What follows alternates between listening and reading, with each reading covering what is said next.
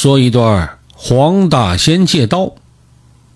俗话说呀，愁酒闷烟无聊茶。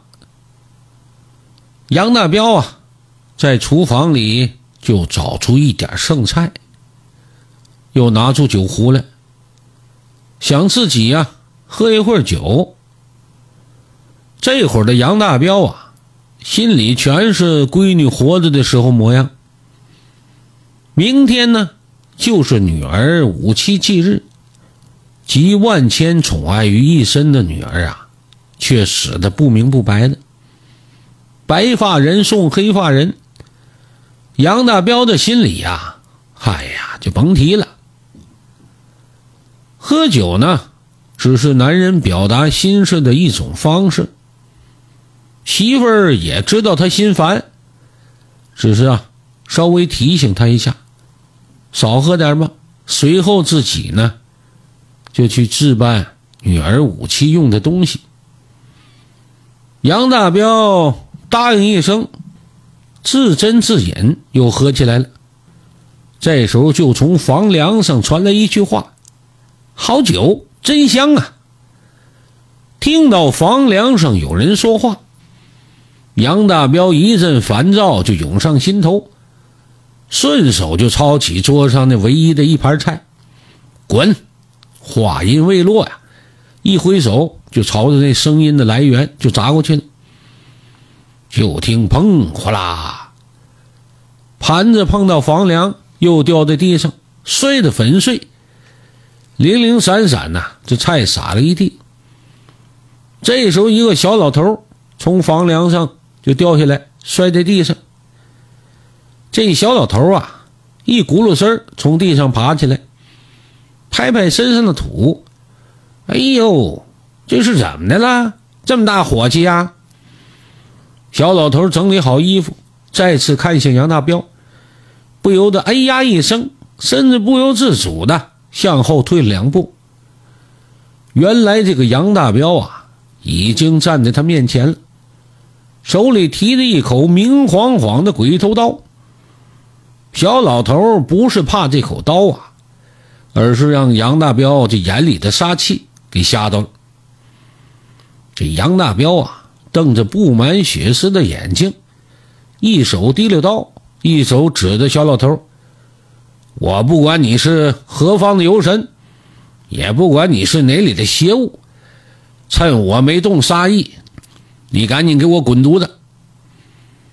听完杨大彪的话呀，小老头又下意识的退了两步。连连摆手，别急别急嘛，我是来敬香的，不是来遭殃的。老子还他妈没死呢，用不着你来烧香。小老头一听有些尴尬了，扭了扭身子，哎呀，你干嘛这么大火气呢？枉费了我一番好意。杨大彪一听莫名其妙啊，又看那小老头啊，也没有恶意。于是就把那鬼头刀啊靠墙竖下。那你究竟是何方神圣啊？小老头一看杨大彪把刀放下了，气氛也缓和了许多。于是向前走了两步，嘿嘿，哎，实不相瞒，我姓黄，我就住在村口的黄仙庙。这次来呀，是为了另爱之事的。咱们书中代言呐，原来呀。这个杨大彪是县民团的教头，一身的好武艺啊。家里就一个闺女，名叫凤娇，十九岁。要说在那个年代啊，十九岁可不小了，正是谈婚论嫁的年纪。可是凤娇小时候啊，就与那青山镇的老刘家定了亲了。这两家呀是世交。那个男孩啊，叫刘思明。前几年这老刘家也不知道什么原因，就败落了，因此呢，迟迟未来提亲，凤娇的婚事啊也就耽搁了。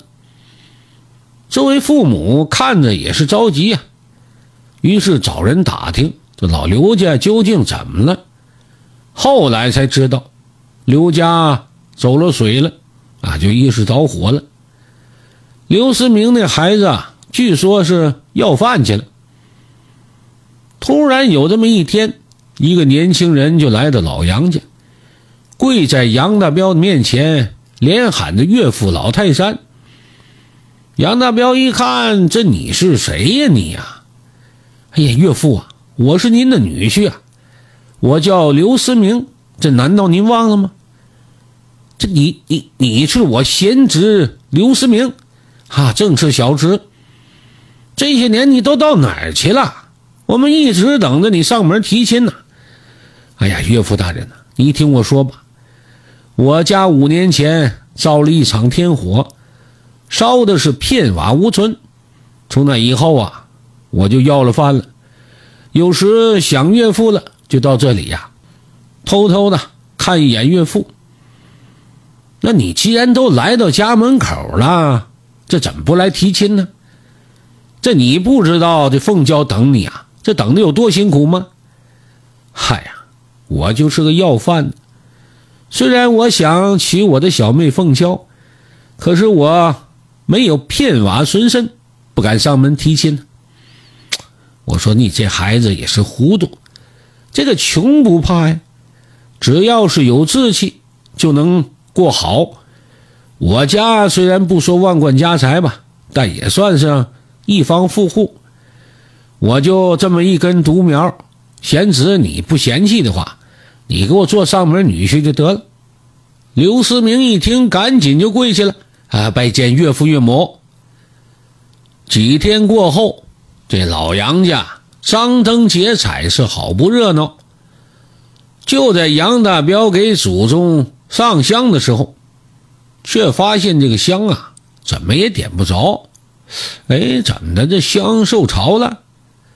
这杨大彪啊，也没往深处去想，就这么的，当天晚上，这一对新人可就入了洞房了。刚开始啊，这老杨家日子过得倒也祥和，可是这杨大彪渐渐的就发现了，这个姑爷啊，每次见到鸡蛋的时候，那两只眼睛瞪大，嘴里呀往外流的哈喇子。